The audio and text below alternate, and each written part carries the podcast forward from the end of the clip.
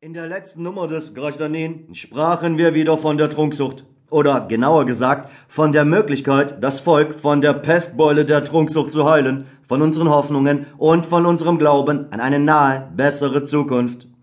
Aber seit langem kommen uns unwillkürlich Zweifel und Trauer. Bei den vielen wichtigen laufenden Geschäften alle sehen bei uns so aus, als ob sie viele wichtige Geschäfte hätten, ist es natürlich unzeitgemäß und dumm, daran zu denken, wie es nach zehn Jahren oder am Ende des Jahrhunderts, das heißt, wenn wir nicht mehr sind, sein wird.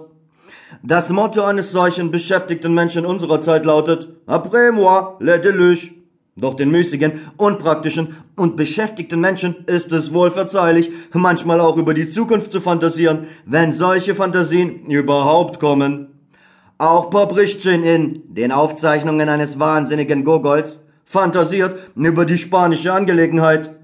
Alle diese Ereignisse haben mich dermaßen erschlagen und erschüttert, dass ich, so schrieb er vor 40 Jahren, ich muss gestehen, dass auch mich vieles erschüttert, dass meine Fantasien mich zuweilen ganz trübsinnig stimmen.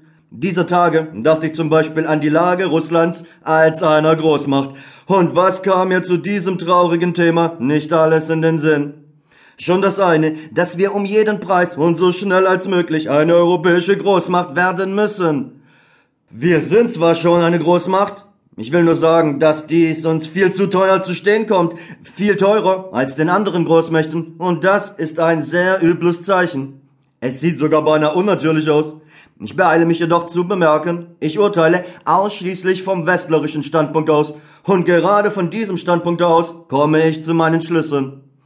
Etwas ganz anderes ist der nationale, der sozusagen etwas slavophile Standpunkt. Wenn man ihn vertritt, so hat man bekanntlich einen Glauben an gewisse innere ursprüngliche Kräfte des Volkes, an gewisse völkische, durchaus persönliche und originelle Prinzipien, die unserem Volke eigen sind, die es retten und stützen. Aber die Aufsätze des Herrn Pipin ernüchtern mich. Natürlich wünsche ich und werde auch stets aus allen meinen Kräften wünschen, dass die wertvollen, festen und selbstständigen, dem russischen Volke eigentümlichen Prinzipien tatsächlich existieren. Aber was sind das für Prinzipien, die sogar Herr Pipin selbst weder sieht, noch hört, noch merkt, die versteckt sind, die sich versteckt haben und sich unmöglich finden lassen wollen? Darum muss auch ich mich notgedrungen ohne diese tröstlichen Prinzipien behelfen. Und so komme ich zur Einsicht, dass wir vorerst auf unserer Großmachtshöhe nur kleben und uns die größte Mühe geben, dass unsere Nachbarn uns nicht so bald bemerken. In dieser Beziehung kann uns die allgemeine europäische Unwissenheit in allen Dingen, die Russland betreffen, außerordentlich helfen.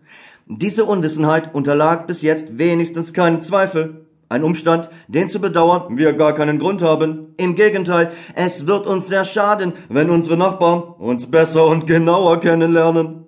Darin, dass sie uns bisher nicht verstanden haben, lag unsere Kraft. Aber das ist es eben. Leider beginnen sie uns jetzt anscheinend besser als bisher zu kennen, und das ist sehr gefährlich. Unser großer Nachbar studiert uns unermüdlich und scheint vieles schon durchschaut zu haben. Man nehme, ohne sich in die feinsten Details einzulassen, nur die anschaulichsten Dinge, die besonders ins Auge fallen. Man berücksichtige doch nur unsere räumliche Ausdehnung und unsere Grenzen, die von Fremdstämmigen und Fremdländern bevölkert sind, welche von Jahr zu Jahr in der Individualität ihrer eigenen fremdstämmigen und zum Teil auch der benachbarten fremdländischen Elemente immer mehr erstarken. Man überblicke es und frage sich, an wie viel Punkten sind wir strategisch verletzbar? Um dies alles zu verteidigen, brauchen wir, übrigens nur nach meiner Zivilistenauffassung, ein viel größeres Heer als unsere Nachbarn. Man berücksichtige dabei, dass die Kriege heute weniger mit Waffen als mit Verstand geführt werden. Man wird auch zugeben müssen, dass dieser letztere Umstand für uns besonders unvorteilhaft ist.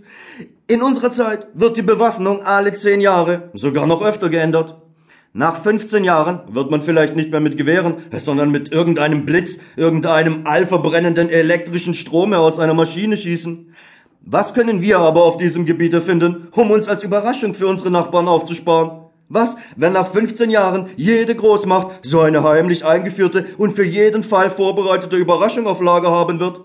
Wir, wir verstehen nur, die Waffen von anderen zu übernehmen und zu kaufen und die höchstens noch zu reparieren.